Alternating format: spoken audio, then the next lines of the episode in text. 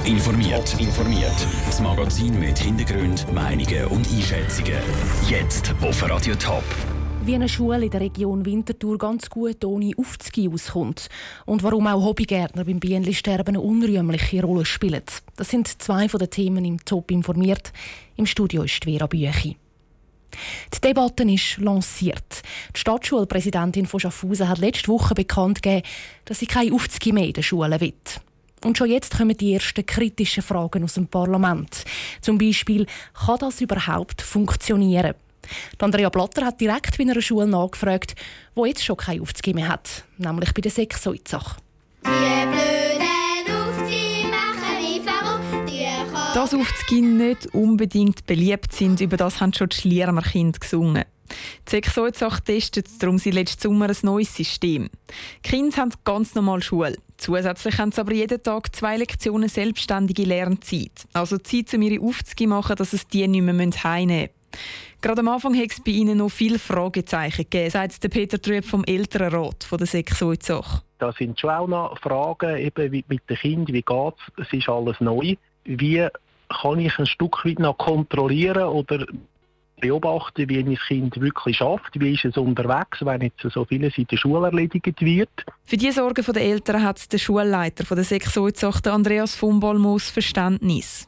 Wichtig ist einfach, dass man das den Eltern klar kommuniziert, dass ihre Kinder durch das nicht weniger lernen, sondern aus meiner Erfahrung lernen sie eher mehr, weil sie einfach ihre Lernzeit in der Schule besser nutzen und in der Schule sind sie professionell betreut von der Lehrperson.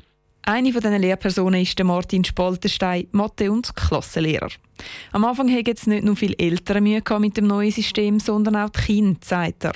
Bei vielen Schülern ist jetzt das aber sehr positiv gegangen und es sind viele Eltern auf uns zugekommen, die gesagt haben, doch, sie sind eigentlich sehr zufrieden mit dem, was geht und haben jetzt eigentlich höhere Klassenschnitte als vorher im anderen System. Es ist aber noch zu früh, um konkret zu sagen, ob die höheren Schnitte wirklich allein am selbstständigen Lernen liegen. Das Pilotprojekt Zoizach ist jetzt einmal auf drei Jahre ausgelegt. Dann wird entschieden, wie es weitergeht. Und eine Rolle spielt dort dann sicher auch, was die Kinder zu dem Ganzen sagen.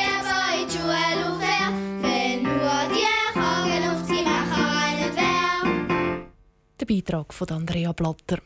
Wie es Schaffhausen mit dieser Idee aussieht, ist noch völlig offen.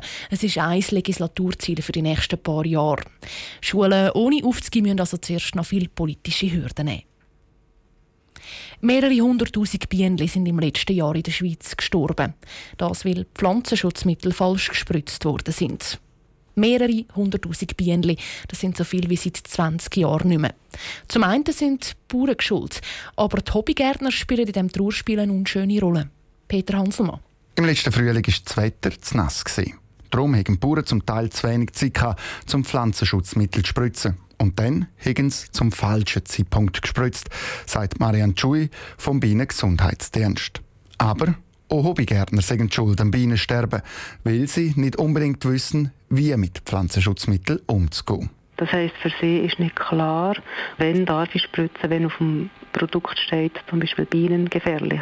Und wenn das draufsteht, darf man einfach nur außerhalb vom Beiflug spritzen. Das heisst ganz früh am Morgen oder ganz spät am Abend.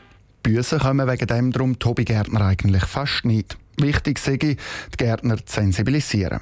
Und das passiert zum Beispiel beim Bünden Pächterverein Winterthur. Bünden, das sind Winterthur-Familie und Schrebergärten. Die Hobbygärtner werden bei ihnen darüber aufgeklärt, wie und wenn sie was können spritzen können, sagt der Dietmar Wolf, der Präsident vom Verein. Synthetische Unkrautvertilgungsmittel sind grundsätzlich bei uns verboten. Da haben wir ganz klare Vorgaben. Und sonst ist das Schweizer Gesetz unsere äh, Maßgabe. Und um die Leute zu sensibilisieren, ist, denke ich, das Wichtigste, dass wir Leute ausbilden und einladen mitzumachen. Und das passiert im Moment, zum Beispiel mit einem Vortrag. Dazu kommen jedes Revier eine Ansprechperson für die Hobbygärtner über und sie schaffen die neu mit Bioterra zusammen, um die Bünden zu Winterthur bienenverträglicher zu machen. Gisela Bertoldo sie ist Präsidentin vom Familiengartenverein St. Gallen und selber Imkerin. Sie sagt, Tobi Gärtner sagen das eine. Aber wichtiger wäre es natürlich, dass man halt Personal in den Geschäften, wo so Mittel verkaufen, halt wird schulen, dass sie einem auch richtig beraten, dass zum Beispiel sagen, brauchen das Mittel erst am Abend, weil bis dann ist es eingetrocknet, bis dann Bienen am äh, Morgen wieder fliegen und dann äh, passiert dann auch viel weniger. Dass dann eben der Sommer nicht wieder hunderttausende Bienen sterben. Der Beitrag von Peter Hanselmann. Der Kurznachrichtendienst Twitter ist schnell und erreicht viele Leute.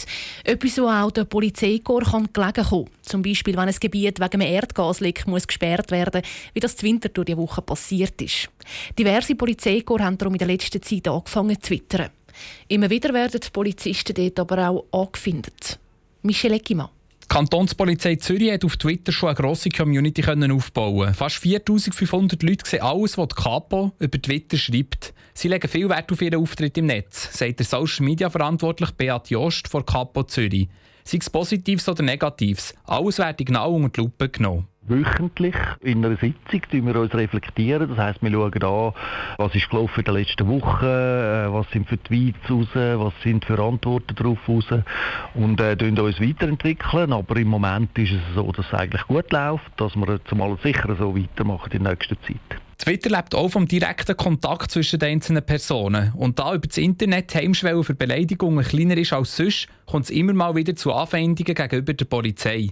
Die Kapo Zürich versucht bei gehässigten Kommentaren cool zu bleiben. Wir sind uns schon bewusst, dass wenn jemand halt äh, irgendwie eine Busse eingefangen hat oder sonst eine schlechte Erfahrung gemacht hat mit dem Gesetz, dass er dann unzufrieden ist. Aber äh, dem müssen wir leben, äh, bringt unseren Beruf so mit sich und das ist natürlich auch auf Twitter so. Noch Potenzial für ihren Auftritt auf Twitter sieht die Kantonspolizei St. Gallen.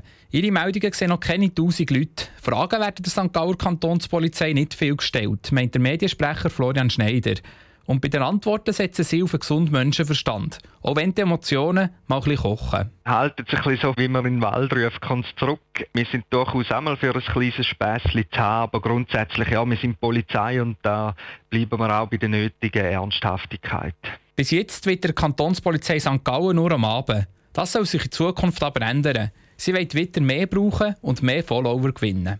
Der Beitrag von Michel Eckimann. Die Kantonspolizei Thurgau prüft übrigens im Moment gerade, wie sie Twitter könnte nutzen Auf Anfrage heisst es, sie sagen am Monitoring. Ein Account haben die Thurgauer aber noch nicht.